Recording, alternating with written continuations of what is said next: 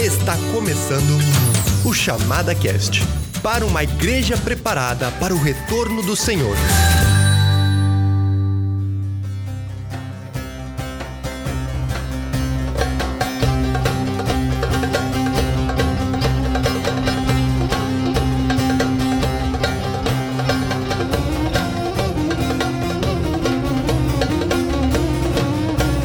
Estamos mais uma vez aqui nos estúdios da Chamada da Meia-Noite com gente muito especial. Primeiro quero agradecer a presença. Presença sempre presente, né? Uma obrigado. redundânciazinha, mas do Daniel. É um prazer Lima. estar aqui. Muito bom po- poder participar. Valeu, Daniel. Mais uma vez, obrigado. E uma presença super especial também aqui, irmão Merdi. Tudo bem? Tudo bem, muito obrigado pelo convite. Privilégio estar com vocês. É um prazer nosso realmente ter, te ter aqui junto com a gente e poder bater esse papo super especial. Ainda mais por seres um dos nossos autores aí da chamada meia-noite e recém, recém saindo do forno o seu novo livro. Quentinho. Quentinho, ó, tá com ele na mão aí. Tá Eu sentindo a ontem. temperatura aí? Tô, tô sentindo. A capa ficou extremamente linda, né? Eu imagino que vai ser bênção para a igreja brasileira. Amém. Amém. Eu acredito que sim também. Islamismo em Foco. Isso, É o seu segundo livro lançado pela chamada. O primeiro, Agora Vejo. isso. A terceira edição do Agora Vejo, com chamada agora. Terceira edição. Terceira edição. Que legal. Então quer dizer, se é a terceira edição, que o negócio tá, Tá, tá, sendo bem tá recebido. saindo. Muito bem recebido. Glória a Deus, glória a Deus, coisa Nossa. boa. E é um tema que a gente vê pouca publicação nessa área, né? Muito pouca. Muito material é. estrangeiro, mas assim, Exatamente. de alguém no contexto do Brasil escrevendo sobre isso, muito, muito pouco. Nós, tudo que nós temos sobre o islamismo no Brasil são traduções de inglês ou do árabe clássico. Né? Então, material escrito em português no Brasil, nós praticamente não temos absolutamente nada. Vemos que vai ser uma realmente uma, uma bênção Isso. esse livro e oramos por isso. E, e o fato também, eu acho que de é, tu estar trabalhando aqui, né? Vou te deixar depois te apresentar um pouquinho melhor. Sim.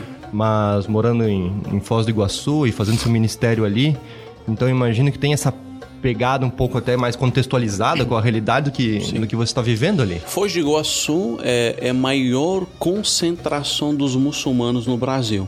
Nós, vida. nós temos maior comunidade e temos maior concentração. Maior comunidade de muçulmanos no Brasil é São Paulo. É, eu ia dizer, a maior certamente seria São Paulo.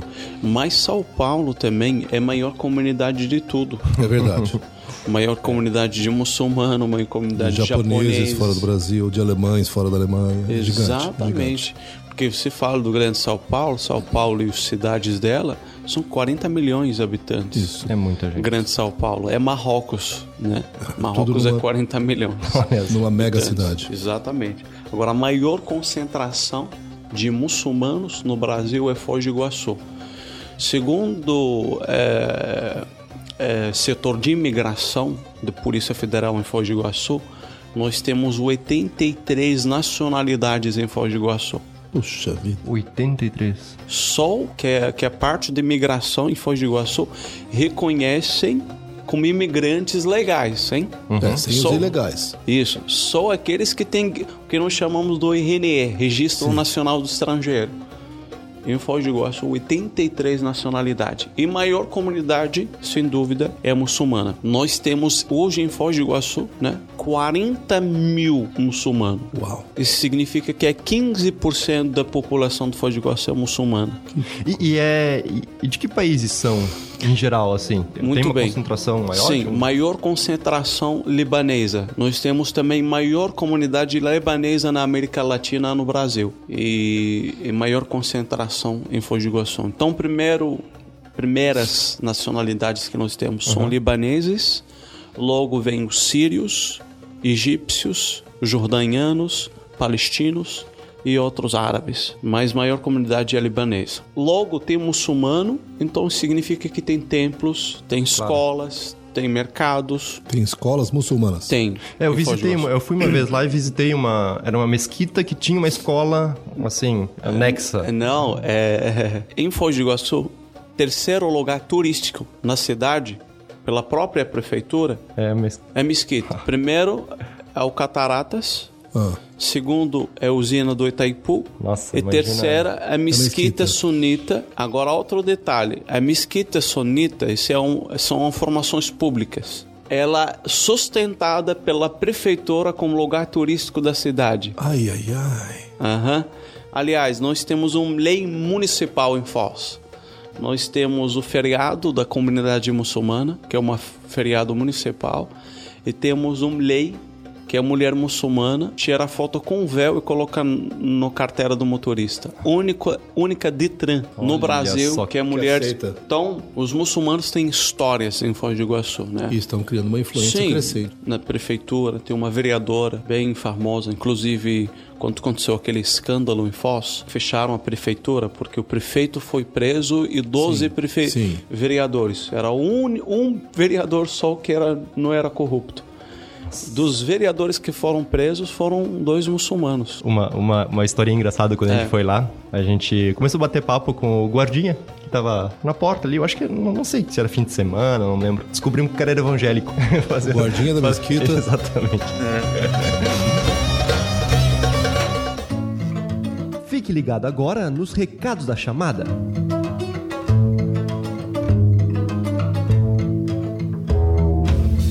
Sejam muito bem-vindos, ouvintes do Chamada Cast, ao episódio de hoje. Nós estamos chegando no episódio 13 do Chamada Cast, Islamismo em Foco, com o irmão Merdi. Este programa foi gravado alguns meses atrás, quando o irmão Merdi esteve aqui em Porto Alegre na chamada para o lançamento do seu livro, que acabara de ser publicado. Você também vai perceber que ele fala bastante sobre Foz do Iguaçu, onde ele morava na época, mas agora ele já se mudou para Curitiba. Nós, como chamada, gostaríamos de recomendar então este livro, Islamismo em Foco, escrito pelo irmão Mehdi, onde ele explica muito sobre a história do islamismo, sobre como foi escrito ao Corão, sobre vários aspectos culturais do povo muçulmano. É uma leitura recomendadíssima se você se interessa por esse assunto. Para quem não sabe, o irmão Mehdi também escreveu outro livro chamado Agora Vejo, também lançado pela Chamada, que é a sua biografia de como ele, um muçulmano, veio a conhecer Jesus Cristo e se converteu, então entregou a sua vida para Jesus. Também está disponível em nossa loja.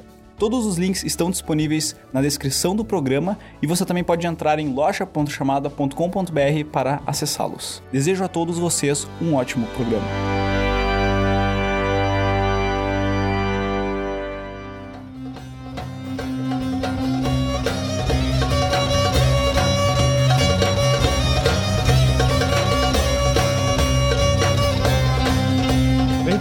Quero que esse seja o, o, o nosso foco aqui. Eu, eu quero que tu te apresente um pouco pra nós. Mas tu que tá nos escutando, se tu procurar um pouco, né? O Merdi agora tá ficando conhecido, né? No Brasil. Então tu, tu vai achar diversos lugares onde eh, tu vai ouvir a história do Merdi e te recomendamos fortemente. Entre no site da Chamada, na loja da Chamada e compre lá. Agora vejo, tu vai ter uma...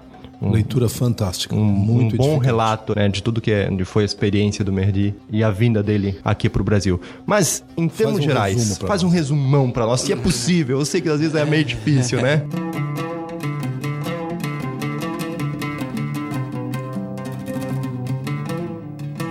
Muito bem. Como você mesmo me apresentou, meu nome é Merdi. Eu sei que é um nome novo nos ouvidos daqueles que escutam pela primeira vez. É, eu sou marroquino de origem, é, eu sou membro da família real marroquina. Por isso tenho um asilo diplomático no Brasil. E Senhor Jesus salvou a minha vida pela graça, pela misericórdia dele, dentro de uma universidade teológica do islamismo em Marrocos, onde eu estava fazendo um tese do mestrado, compartilhando e comparando a Bíblia com o Corão. E foi lá onde o Senhor salvou a minha vida. Em um lugar onde muita gente nunca imagina alguém ser salvo. E o fantástico na história é que o Senhor fez e tem feito e ainda está fazendo no meu ministério aqui no Brasil, que em 2009 foi um homem é, chamado Omar La'alawi, esse homem ele é primeiro conselheiro da família real do Marrocos.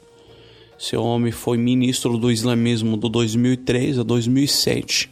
Até hoje ele é atual conselheiro do rei atual, que é Mohammed VI. Esse homem criou uma lei, dizia se um marroquino foi pego como uma bíblia, a lei determina dois anos de cadeia. Uhum.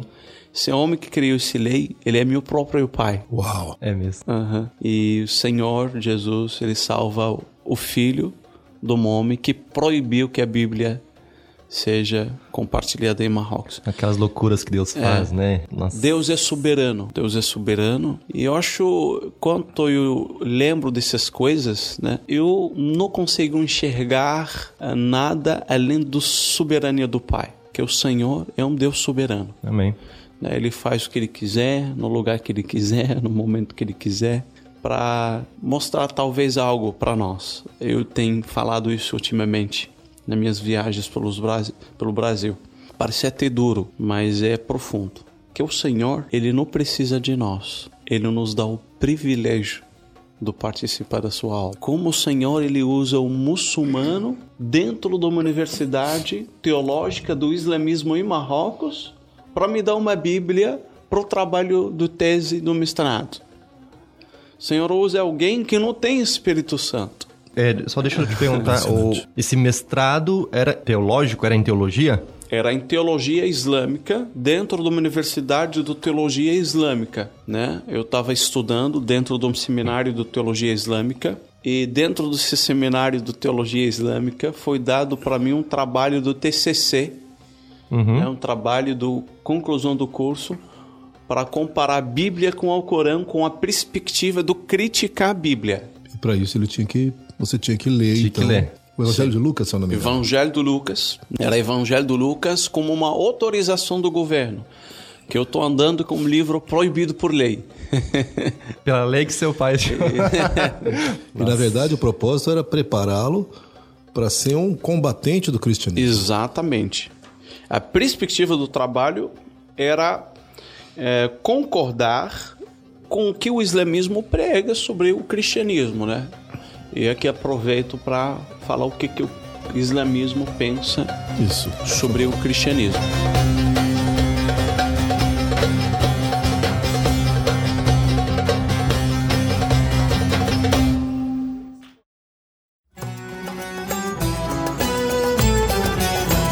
Islamismo ele acredita que a Bíblia é palavra de Deus, porém a Bíblia foi corrompida, a Bíblia foi modificada. E quem modificou a Bíblia? Aquele velho, né, contexto cultural e a recha que todo muçulmano pensa sem pensar, né? Certo. que é quem modificou a Bíblia foi judeu, Satanás e os Estados Unidos.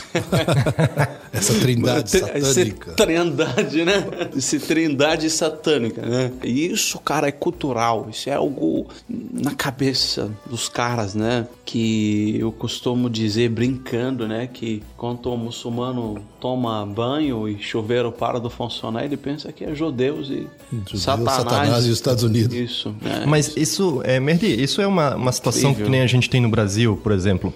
Se a gente pega alguém que não é, não, não crê na Bíblia, né?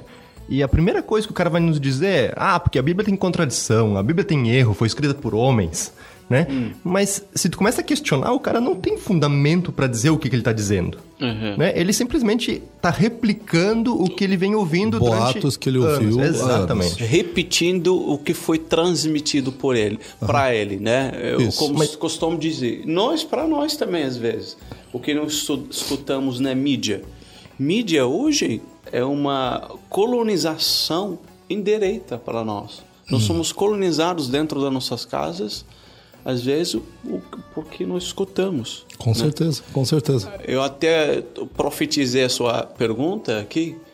Você talvez quer dizer, mas o muçulmano também é a mesma coisa? Exatamente. É isso que você quer? Exatamente. Sim, pior, porque o muçulmano, se lendo o Islamismo em Foco, o livro que nós vamos falar um pouquinho sobre ele, você vai descobrir que o próprio muçulmano não entende absolutamente nada sobre o islamismo. Sobre o islamismo. O, ao contrário que a gente pensa aqui no Brasil, que é todo muçulmano disciplinado, todo muçulmano religioso, todo muçulmano terrorista. Não. Somos mal informados sobre isso. Porque 85% da população muçulmana, isso são estatísticas e são números e são estudos dos próprios muçulmanos, dizendo que 85% da população muçulmana é nominal. Tá, o que, que significa isso? Por exemplo, ho- hoje a gente, eu, eu vou dar Sim. uma visão minha. Eu olho para o mundo islâmico, realmente, eu não, eu não conheço com profundidade. Sim. Muito superficial. Pra mim, a impressão que todos fazem que todas as orações diárias. Não, não é. Não é assim. Vou te explicar por quê. Veja bem, nós temos que separar duas palavras e no livro O Islamismo em Foco, que a chamada é, publicou, você vai perceber de uma maneira simples e clara que o islamismo é uma coisa e o muçulmano é outra coisa. Ele vai entender que eu não gosto do enrolar ao escrever. Ou seja, eu gosto de escrever algo simples, claro e direito. Eu acho que o leitor da biografia do Agora Vejo, ele viu isso, né? Com certeza, com É, certeza. Dos relatos direitos, né? Aconteceu Não isso, isso, é isso, isso. linha reta. Exatamente. Por isso, até na caminhada, eu encontrei muitos adolescentes, crianças que leram Agora Vejo. Sim, sim, é uma leitura direta, uma leitura simples e engajante, inclusive. O islamismo em foco, você vai sentir a mesma coisa. Eu trato o islamismo de uma maneira simples, falo de alguém que eu vivi, e não somente vivi, algo que eu estudei. Então, o islamismo é uma teologia. O muçulmano, alguém que se declara que ele segue aquela teologia. Mas na maioria dos momentos da vida ele não segue absolutamente nada. Então eu falo do islamismo em si, com teologia. Eu falo dos- do muçulmano em si, com alguém que se declara seguindo essa teologia. Eu falo do islamismo folclórico, do islamismo nominal. Eu falo do islamismo, por exemplo, misturado com outras coisas da cultura. Eu trato, já que estou falando do livro, vou aproveitar, eu falo, eu trato Perfeito, oito capítulos. Falo dos raízes do islamismo, como o islamismo surgiu. Começo a falar do século VII. O islamismo surge com, com o profeta Muhammad. Eu começo a falar sobre os pilares do, do islamismo, qual o fundamento do islamismo, os pilares do islamismo, que é oração, eh, declaração da fé, esmola, eh, peregrinação, e trato o islamismo de uma maneira profunda. Eu falo sobre por que os muçulmanos acreditam que o árabe é uma língua que Deus somente fala, já que os judeus então falam que Deus fala hebraico. então, Deus nós fala árabe, entende? Esses rechas, esses disputas, né? Eu falo sobre também eh, a compilação do Alcorão. Isso é eu bem falo, interessante. eu falo sobre os anjos e os demônios no islamismo, ou seja, o mundo espiritual dos muçulmanos, angiologia no islamismo, os costumes no islamismo. E no final eh, faço uma apresentação, como nós podemos apresentar Cristo para a comunidade muçulmana. E no todo o livro eu tento falar de uma maneira clara que a nossa guerra não é contra os muçulmanos. Isso.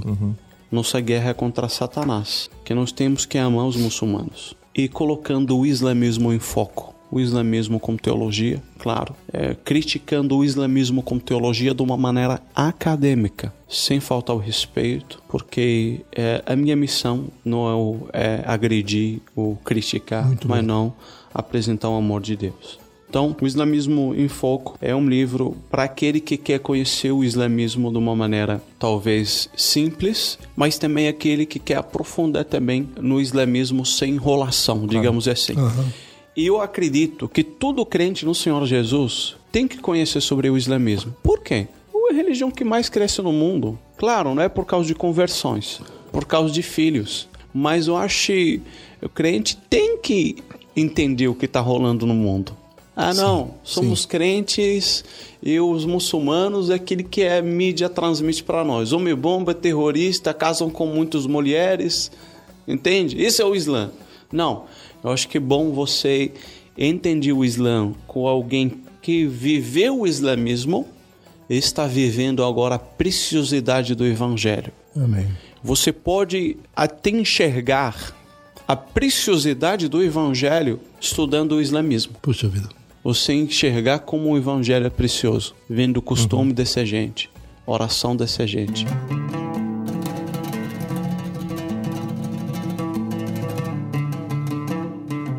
Por que você diz que estudando o islamismo eu consigo ver a preciosidade do evangelho? Sim, dá exemplo para você. Deus no islamismo, Allah no islamismo, você percebe que ele é um Deus, não é um Deus pessoal. O muçulmano, ele adora a Deus no porque Deus é bom, ele nos deu a salvação e porque ele é soberano e porque ele é digno de louvor e No adoração. sim. Ele adora a Deus por quê? Porque ele não quer ir para o inferno. Porque o figura de Deus, ele é igual um Deus que tem uma espada e que esperando, ele está esperando você pecar para arrancar sua cabeça. Se você ora, pergunta muçulmano, por que você ora cinco vezes por dia? A resposta é para não ir para o inferno. Não é porque Deus é digno do louvor. Não é porque Deus me salvou. Não é porque Deus é bom. Não é porque Deus é misericordioso. Não, porque Deus é não pode me levar para o inferno e o meu dever é tipo aquele trabalhador que vai para trabalhar. Não é porque trabalha para a glória de Deus, né? Porque o evangelho é diferente, né? Até o trabalho você trabalha para a glória de Deus. Não é o trabalho é bom, não é? Não que é o trabalho é gostoso, né? Não Quer é seja suar gostoso, quer seja não, faço tudo para a glória de Deus. para a glória de Deus. Exatamente. Mas tipo, eu tô trabalhando é só para marcar o ponto, né? Eu tô orando para marcar o ponto. É, orei, tá? Tô aqui. Orei cinco vezes, então tá Então, tudo a certo. imagem, a imagem que você me passa, então, vê se corresponde. Sim, É um Deus vigilante, exatamente. cobrador. Eu tô aqui com uma tabelinha na mão. Opa, faltou aqui. Check. Exatamente. Não sei o que. Ele assim, é um Deus policial. Sim. Que infelizmente em muitas igrejas evangélicas você também encontra, que é uma tragédia. É o contrário do evangelho, eu concordo. E eu, eu comprovo para você isso de uma maneira eh, teológica no islamismo, não somente falando sem referências e sem. Veja, no jejum, no Ramadã, Ramadã literalmente significa mês do jejum, porque o calendário na comunidade muçulmana tem calendário deles. Quem pode jejuar e quem não pode jejuar? Todo muçulmano, quando ele chega na idade de homem, ou seja, quando o homem se sente homem, ele tem que começar jejuar e mulher quando ela chega no momento da menstruação ela tem que começar a se tornar uma mulher tá? Tem uma idade do homem? não quando ele começa a ter marcas de homem Tá. Puberdade, vamos dizer assim. isso é, a mulher ela tem que começar a jejuar porém a mulher quando entra num tempo de menstruação ela é considerada no islamismo impura então ela não pode jejuar Não pode jejuar. não, no tempo da menstruação. Veja bem, nem pode entrar na mesquita porque ela é impura. Mas, quando ela sai e termina o mês do Ramadã e sai da menstruação, ela tem que devolver o jejum. Ela ficou devendo o jejum. Mulher grávida, ah, grávida porque tem bebê, come, mas devolve o Depois jejum. fica devendo. Você está entendendo? Tá em dívida. Então imagina comigo, a mulher precisa orar no momento mais importante da vida dela, quando ela está com TPM, quando ela quer matar todo mundo. Exatamente, por favor, ore. Ore. O Islã fala, não, você não ore não. Sabe por quê? Você é impuro. Você não tem acesso a Deus. Como você não enxerga a preciosidade do evangelho lendo isso? É verdade. Hã? Nós temos um Deus pessoal, né? Que você pode chamá-lo do Pai até. Até a, a oração em si. Como o muçulmano deve orar? Um horário específico. Você não ora na, na hora que você quiser no Islã. Nem, Uma nem hora aquela... específica. E tem que ser a oração ritualística, vamos dizer Sim, assim. Não pode repetida. ser. Não pode ser ser aquela repetido, você oração. não pode orar. Eu aqui na minha cabeça, Não. na minha mente, falando com, com Até Deus. teologicamente falando, é, eles estão, claro, estão errados, mas tem uma verdade na história. Ah, Veja bem, no Islã, eles acreditam que o tempo da oração não é para pedir, é para escutar, é para dar louvor a Deus. Quando você fala da igreja, o contexto da igreja, ou kenissa, ou ecrécia, ou, que, ou igreja, língua portuguesa, é justamente, significa literalmente aquele reunião de homens, mulheres, jovens, adolescentes, crianças, senhores se reunindo para escutar a voz do rei falando. exatamente. É mais ou menos aquele cena da Idade Média quando o rei ele chama o povo para um encontro e ele sobe na montanha mais alta da cidade e todo mundo vai lá nem para pedir nada não, para escutar o rei falando, para escutar o Senhor dos Senhores falando. A ideia de ir para a mesquita é para escutar e dar louvor a Deus. Você não pode pedir absolutamente nada. É mesmo. Mas o muçulmano pede. Alguns pedem, Em que momento? fora da oração, quando termina a oração, o que nós chamamos do momento de pedir. Aham. Você termina o momento da oração e aí o muçulmano fica de joelho e começa a pedir a Deus o que ele quer. Mas fora do momento da oração, você não pode falar nada. Você não pode falar, Senhor, o Senhor sabe meu coração, minha tristeza. Não, você não fala com Deus. Outra, você pode orar do jeito que você quiser? Não. É uma limpeza específica antes da oração. Você pega um pouco de água e aí você começa a limpar as mãos, simbolizando se você tocou algo errado, você está limpando porque você vai estar diante de uma presença santa. Você começa logo a limpar agora a boca. Se você falou algo errado, você está diante de uma presença santa. Depois o nariz, se você cheirou algo que não deveria. Os olhos, se você olhou algo que não deveria. Os orelhas, se você ouviu algo que não deveria. E os pés, se você andou num lugar que você não deveria. Você lava tudo e esquece a coisa mais importante. Que é o coração. O coração. E é interessante esse Essa paralelo. Merdi, porque se nós olharmos ali no, no livro de Hebreus, diz que Jesus, pela sua morte, criou para nós um novo e vivo caminho de acesso direto ao Pai. Então isso confronta com essa ideia que eu tenho que me purificar. Porque, do ponto de vista cristão, sim, nós temos que estar puros para entrar na presença de Deus, mas a minha pureza vem por meio do, do intermédio de Jesus, não de lavar a mão, ouvido, olho. Embora seria bom, tá? Mas o ponto é: Sim. não é isso que me torna digno, é a morte de Cristo que me torna digno, que me torna justo diante do Pai. Dá pra fazer um paralelo muito grande desses todos esses rituais com que o povo judeu fazia, mas hoje conhecendo Cristo, conhecendo o que Cristo falou quando esteve aqui na Terra, né, a gente vê que aquilo tudo era um simbolismo, Claro, né, de uma claro. coisa, de uma realidade espiritual, de uma realidade do coração, né? Não era simplesmente lavar a mão, mas lavar a mão, a gente entendendo que nós somos pecadores que precisamos da santificação.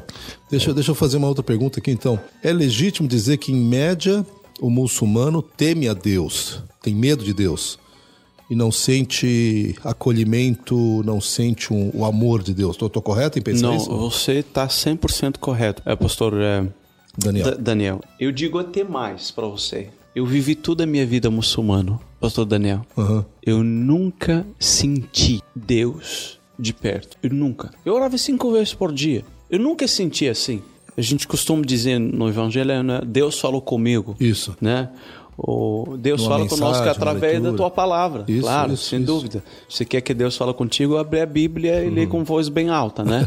Deus já falou tudo, tá tudo revelado, né? A gente fala que Deus falou comigo através da tua palavra, né? É o único livro que você lê acompanhado do autor, Isso. que é o Evangelho. Não é verdade? No Islã não existe isso, cara. Não existe Deus falou comigo. Aliás, a compilação do Alcorão em si, o Alcorão não foi compilado de uma maneira cronológica. Não existe cronologia no Alcorão. Não existe. Eu ouvi isso uma vez. Eu digo até cronologia dos, tex- dos, dos versículos. Ele vai e volta. Não é dos livros, né? Eu não tenho problema com a cronologia dos livros. É o problema, tô dizendo, do cronologia dos versículos em si. O Alcorão começa com um versículo que foi revelado nos últimos tempos do islamismo. E o primeiro versículo que foi revelado nos últimos textos. Então não existe uma compilação. O cara começa a falar do Moisés e de repente começa a falar do Jonas no meio do texto. Você não entende. De- de- Nenhum muçulmano entende o Alcorão.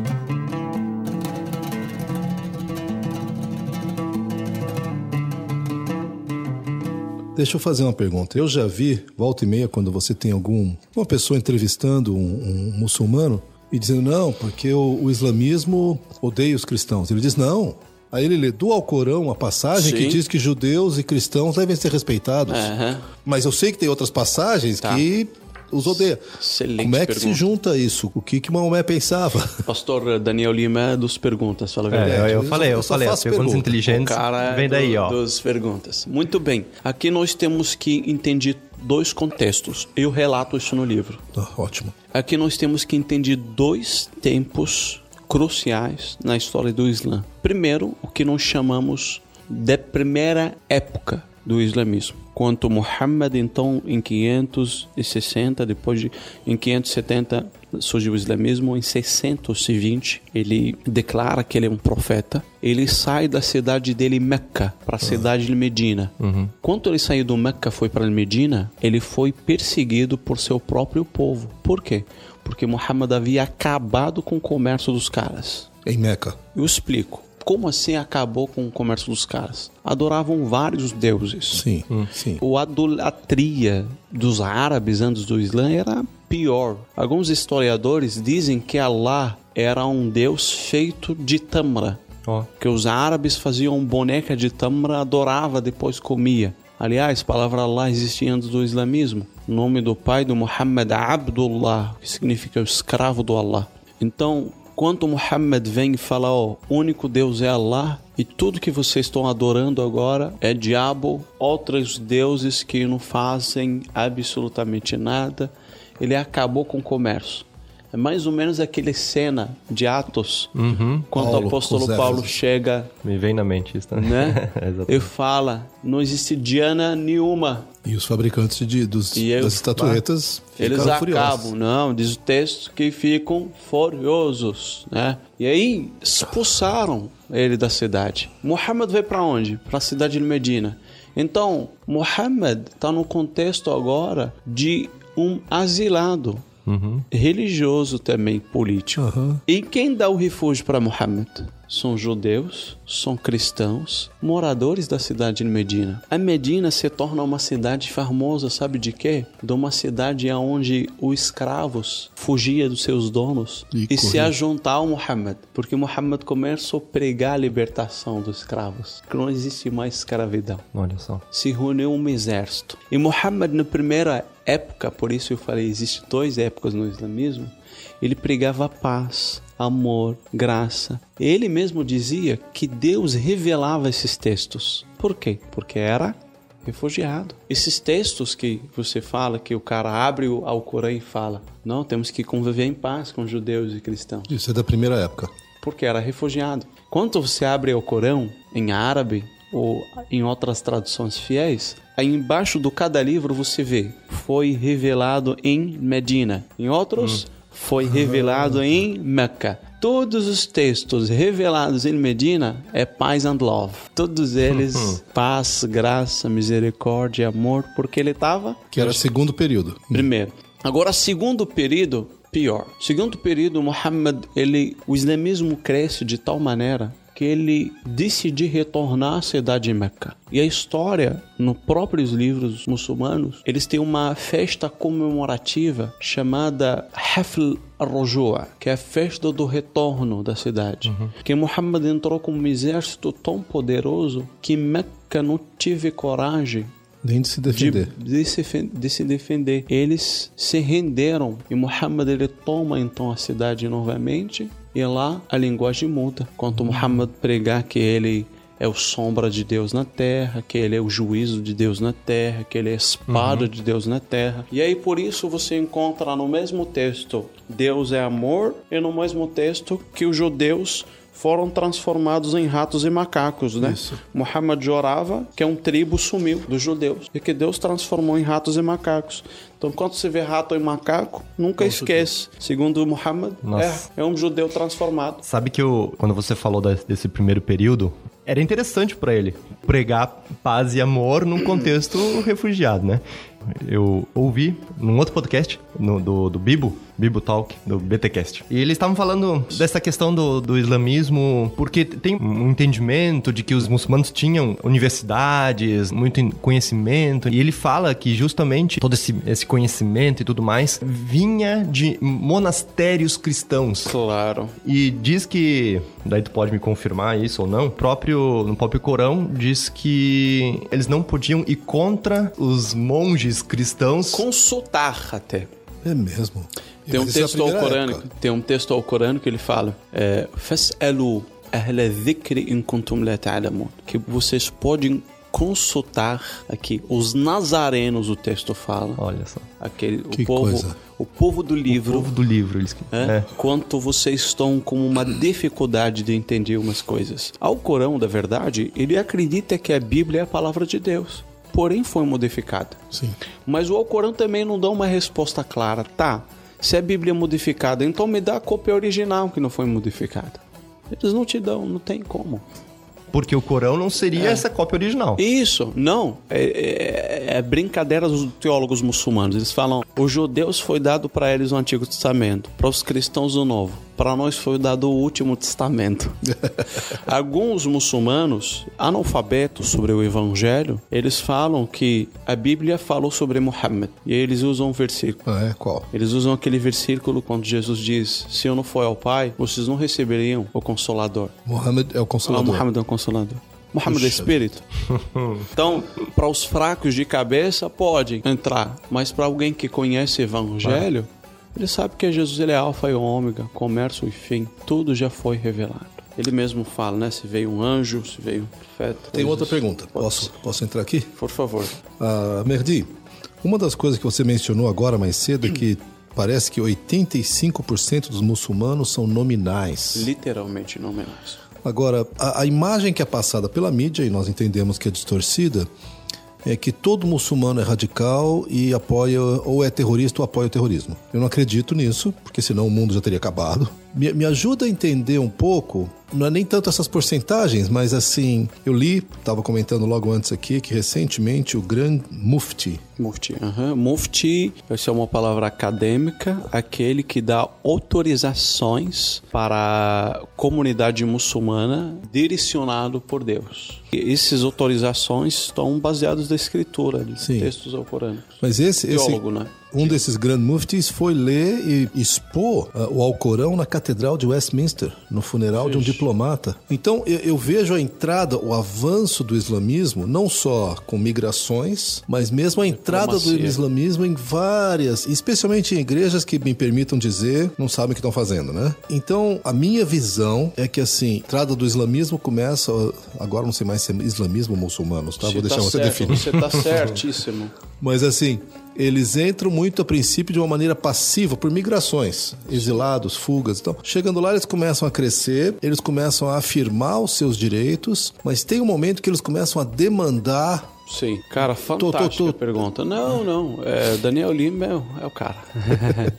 Daniel, tem o- eu acredito que esses, esse- essa entrevista aí vai ser bem cortada e usada em vários lugares, porque são perguntas é, é, não somente que importa somente a comunidade cristã, mas também os curiosos, estudiosos. Veja, nós temos um exemplo. Temos um exemplo que a história nos deixa, é um exemplo que nós assistimos e temos assistido. O que a história nos deixa, basta ler a história do islamismo. Muhammad começou bem pregando paz, amor, graça, misericórdia e foi como refugiado para uma cidade chamada Medina, ganhou força e se transformou em alguém que prega ódio, espada. Na história ele tomou cidades, na história ele matou homens, escravidou mu- mulheres e deixou bem claro que a toda terra não pertence a homens, ela pertence a um Deus único. E se você cristão vive no Brasil, segundo Muhammad, segundo o Alcorão, terra de Allah, de Deus. E se o Islã toma esse país, você tem que pagar impostos. Ele te mata, escraviza sua mulher. Uau. Esse é acadêmico, senão a coisa vem da minha cabeça. Se não vem da minha cabeça. Agora, 85% da população muçulmana escutando isso, mas você é doido! Por que você está falando isso? Está escrito onde isso? E aí, quando se dá um texto alcorânico, ele vai falar: Poxa vida, eu nunca vi isso. Eu nunca vi isso. É mais ou menos quando se prega a verdade bíblica dentro de uma igreja, um crente nominal fica furioso. Sim, sim, É mais ou menos isso. E nós temos um exemplo que nós estamos assistindo, sim. né? Exemplo do Estado Islâmico. O Estado Islâmico é uma imagem e semelhança do islamismo do século VII. Os mais perseguidos no Oriente Médio e Norte da África não são cristãos. Os mais perseguidos são muçulmanos nominais dos muçulmanos terroristas religiosos. Por quê? Porque o muçulmano radical, ele tem um texto no Alcorão que a única separação do muçulmano com outra pessoa que não é muçulmano é a oração. Ou seja, se um muçulmano que não ora Você não é muçulmano. é considerado incrédulo e um muçulmano radical pode arrancar a cabeça dele.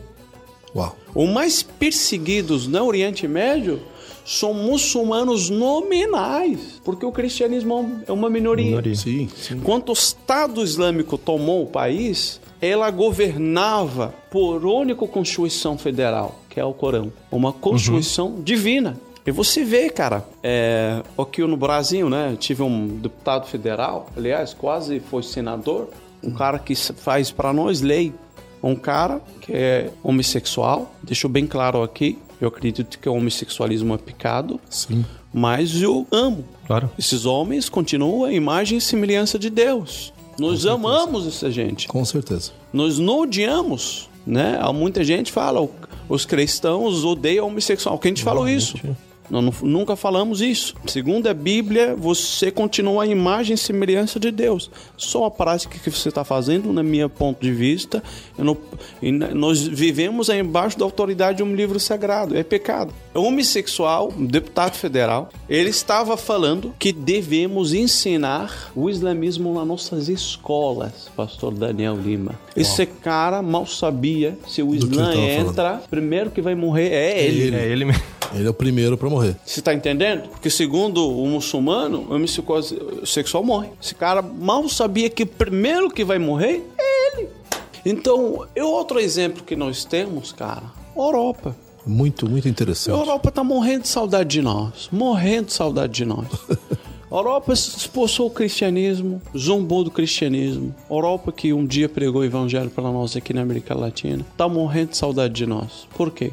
Porque o islamismo chegou lá e tomou a Europa. A Europa recebeu terroristas em nome da liberdade religiosa. O comunismo deu asilos por um caras que considerados terroristas na história, cara. Pelo nome da liberdade religiosa. Hum. Uhum. O cara quer fazer, tomar o país e aí vem, eu te dou um asilo. Você pensa diferente. Já porque você pensa diferente, você é um refugiado. Outra coisa, crescimento geográfico. Os caras têm muitos filhos.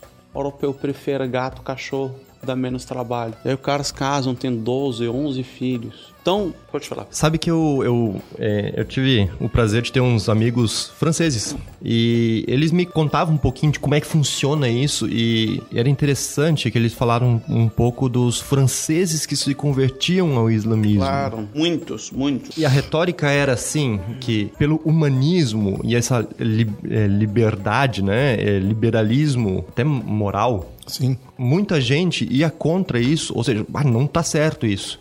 Então viam no islamismo uma alternativa, justamente por esses aspectos moralistas, é, rígidos, é assim, é preto no branco, essa subjetividade que, que eles viam, não, eles precisavam de alguma coisa firme, acabava que muitos se convertiam ao islamismo. Eu achei isso super interessante. Assim. E você vê, o islamismo, quando entrou no Brasil e quando entrou no mundo, ele começou por favelas, lugares que não tem lei. Sim. Para colocar lei. Era primeiros convertidos eram criminosos. Quando você olha para Estado Islâmico em si, Estado Islâmico em si, há muitos terroristas europeus foram para lá para se juntar ao Estado Islâmico. O histórico dos caras tudo criminoso, tudo. Ou o cara era traficante de drogas, se converteu, ou o cara era matador de aluguel, se converteu. Eles tiveram uma, uma vida com violência. Só essa violência, digamos assim, agora o mais é, violências com lei, né? Você está fazendo um, um violência, mas com ideologia, É, com uma causa, né? com uma causa.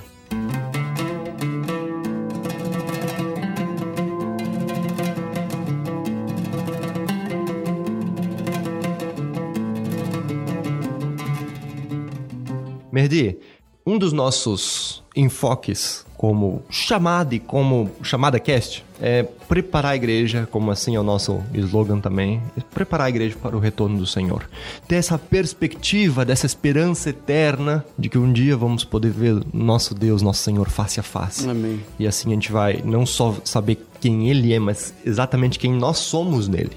Amém. E eu acho que seria uma, algo interessante a gente tentar fazer um paralelo e tu nos contar um pouquinho como é que é essa visão escatológica do, do islamismo, pra gente entender também quão real é a nossa esperança em Cristo. Uhum. A escatologia islâmica é Deus voltará para julgar. Esse talvez é uma coisa comum Uhum. em todas as teologias, praticamente do mundo, que Deus voltará para julgar. Mas para nós com crentes isso faz outro sentido, né? Porém, é até engraçado essa parte da escatologia que eu vou comentar, que os muçulmanos acreditam que Senhor vai voltar para julgar, porém também para vergonhar os crentes. e dizer para eles que Jesus nunca foi filho de Deus. Especialmente nesse sentido. Nesse sentido. Que loucura. Se você pergunta para o muçulmano onde Jesus, ele vai falar, não morreu na cruz. Aonde Jesus? Jesus está no céu, ao direito do Pai. Quanto os judeus queriam matar ele, Deus transformou o resto dos Judas em Jesus. Quem morreu foi Judas. Olha só. Jesus foi levantado O Alcorão diz isso? Aham. Não, é mesmo. Aham. Jesus foi levantado aos céus. Então, por que ele foi levantado aos céus? Porque no retorno de Deus, ele retornará junto para vergonhar os crentes. Retornar e falar: Ó, por que vocês me adoraram aqui? Eu não sou filho de Deus e não morri na cruz. Vocês me exaltaram disseram que eu sou filho de Deus. Então, o retorno é para vergonhar, julgar. Existe céu no islamismo? Existe. Só um céu diferente, né? Que é céu que tem rios de vinho. Tudo que é pecado na terra para o muçulmano é liberado no céu. Mas tem umas coisas que é liberada na terra é liberada no céu. Dá exemplo. No céu tem rios de vinho. O Corão fala sobre isso. Isso não é não somente histórias. Não, o Corão, quando ele começa a falar do paraíso, o céu, ele fala rios de vinho, rios de mel. Ele começa a falar dos verdes, as 60 virgens que o muçulmano vai ter. Cada 60? homem. 60. Eu escutei um cara que um dia entrevistou, falei, e aí, sua mulher, o que vai acontecer com ela? Falou, cara, minha mulher, Deus vai tirar o desejo sexual dela e ela vai virar minha irmã santa, né? E uma essas mulher 60 bonita. virgens estão pro meu Só prazer. pra, pra mim mesmo. Aliás, minha mulher me perseguiu na terra. Você quer que ela me persiga no céu também? o cara falou, né? então, Uma visão um pouco machista, né? Sim, de céu, né? claro, o islamismo, o islamismo. Nunca esquece que está perguntando sobre o islamismo. Sim, o islamismo sim. é uma loucura, né? Vai estar do lado de Deus, é, eternidade. Mas o céu, a escatologia no islamismo é totalmente diferente de nós. Nós acreditamos que é um lugar onde não é choro, né? um lugar de alegria, um, um lugar que você vai estar do lado do seu Salvador, né? A beleza que nós acreditamos é totalmente diferente. O céu para nós, com crentes no Senhor Jesus, é um céu totalmente diferente para os muçulmanos. né? Inferno? O Existe inferno ou é destruição? existe, existe. É um lugar de muita dor. Eu acho que o Islã fala mais do inferno que é céu. Por quê? Lembrando, é uma religião que coloca temor Sim. e medo. Né? Ela fala até de que maneira o muçulmano será torturado no inferno. Nossa. Ela, o, o Alcorão fala do comida do inferno.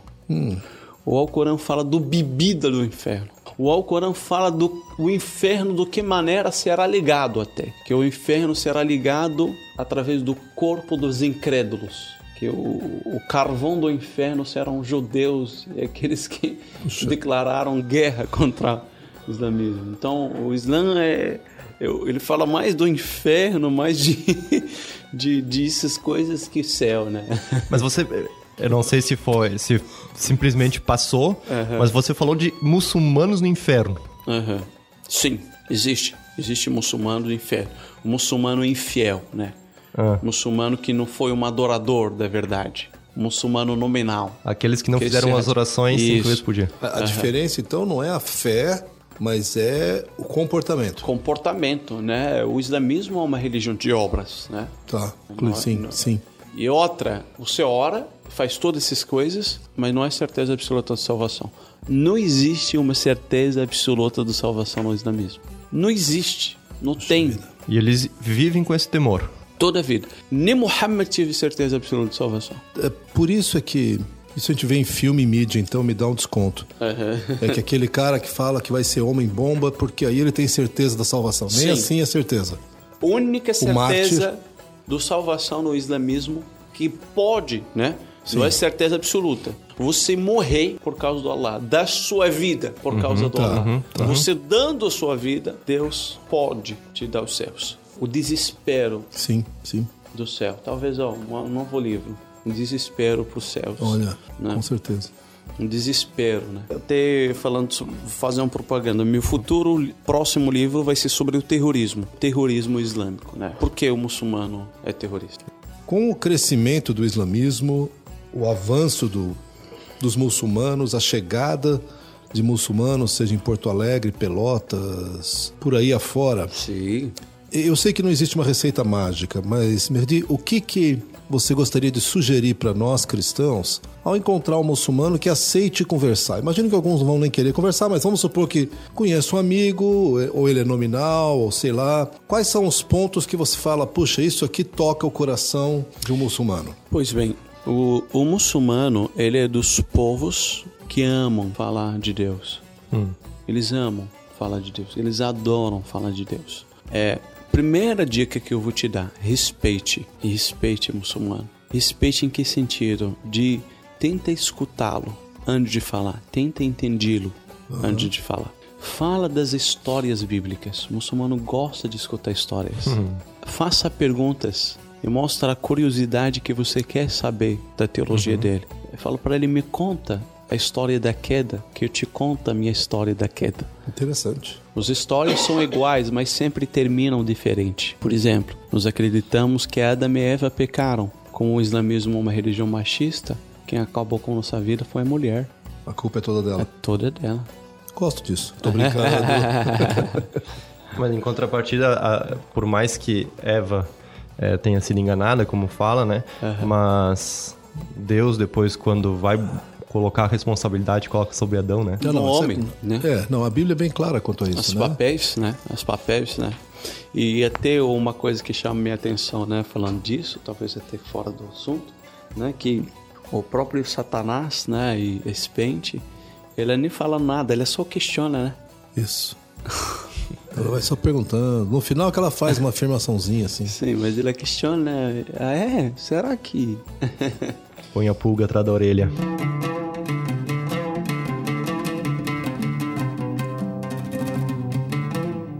Legal. Fantástico. Acho que a gente podia ir longe, assim, tem. Ainda mais pra mim que eu não conheço muito. Não, qualquer, é uma- qualquer informação é uma super informação. Sim, é um né? assunto, mas ó, até para recomendar o livro, né? Exatamente. Leia, leia o Islamismo em Foco, pelo amor de Deus, leia. leia o Islamismo em Foco, é um livro que vai te ajudar muito. Ó, 136, 7 páginas, né? Só. É, a minha experiência com Agora Vejo foi uma experiência muito gostosa de leitura. Já tinha ouvido o teu testemunho, mas foi muito marcante observar. Obrigado. E como tu mesmo disseste, uma maneira muito direta de escrever. Sim. Estou muito curioso para poder ler também o Islamismo em Foco. Mas DVD então tem acho que esse muito. vai ser um livro muito interessante. Eu, eu queria, se você me permite, Stefan, falar aqui para os cristãos em geral, para os nossos ouvintes. Puxa, como nós precisamos aprofundar no conhecimento da palavra e das culturas e das ideologias que nós enfrentamos. Nós somos muito ingênuos, às vezes tolos, no sentido de, de assim, uma atitude de desrespeito. Essa ideia que todo muçulmano é terrorista me envergonha. Mas é, é, é o que a gente ouve. Sim, né? sim, sim. E tá, tem a mídia, tem isso, tem aquilo, mas nós, como povo do amor, que conhecemos um, um Deus amoroso, precisamos de alguma maneira criar pontes para aquilo que, que Deus está colocando para nós. É que e o que a gente faz normalmente é exatamente o contrário, né? Com esses preconceitos, né? Essas Isso. preconcepções de quem são aqueles que, que estão ao nosso redor, né? E é exatamente, daí quando tu chega pra. Tu tem aquela oportunidade de conversar, tudo aquilo que te vem na mente te gera aquele bloqueio que o, até o livro realmente fala sobre isso, né? Essas barreiras te, te impedem até de proclamar o evangelho, né? Porque verdade. tu não vai em amor para essas pessoas, né? Eu queria te ver isso. Gente, uma dica de novo. Leiam o livro Agora Vejo, tá? Tá disponível no site. Junto com o livro, você pode adquirir também um DVD.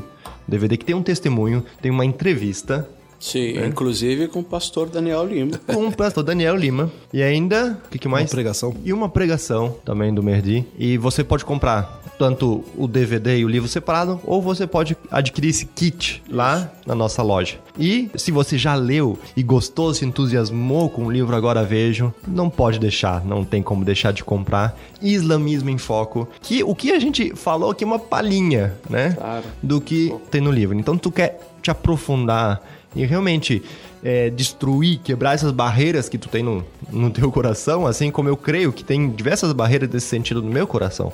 Né?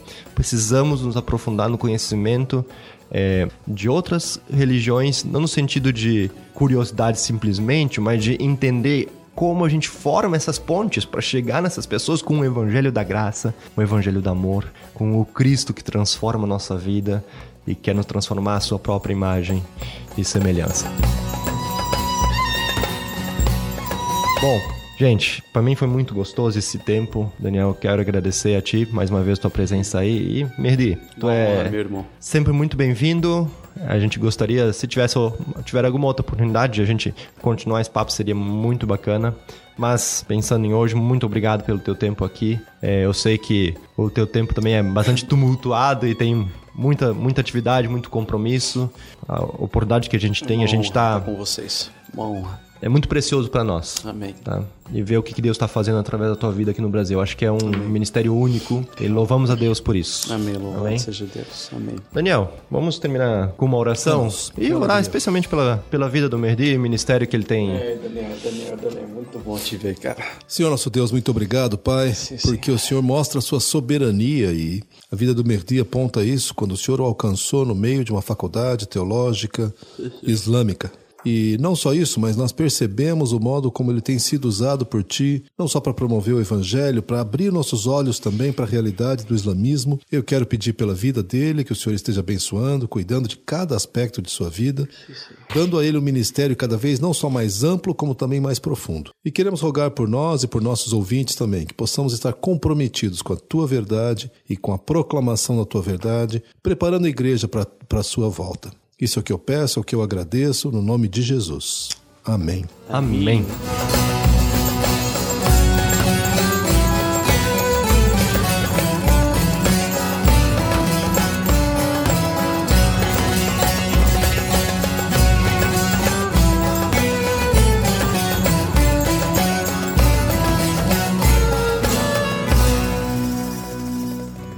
Olá, muito obrigado por nos acompanhar.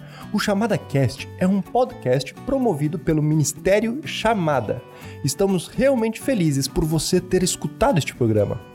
Clique em seguir na página de qualquer um de nossos episódios para ficar por dentro dos próximos lançamentos, recebendo uma notificação diretamente em seu WhatsApp. Siga-nos também no agregador de podcast de sua preferência. E, se você gostou do que ouviu, escreva pra gente comentando em nosso site ou em nossas redes sociais. Para mais recursos, perguntas, ou se você quiser saber mais sobre o Ministério Chamada, envie um e-mail para chamadacast@chamada.com.br ou entre em nosso site chamada.com.br. Ficaremos imensamente gratos se você nos ajudar a fortalecer o Chamada Cast, compartilhando nossos programas com seus amigos, familiares e conhecidos. Juntos, trabalhando por uma igreja preparada para o retorno do Senhor.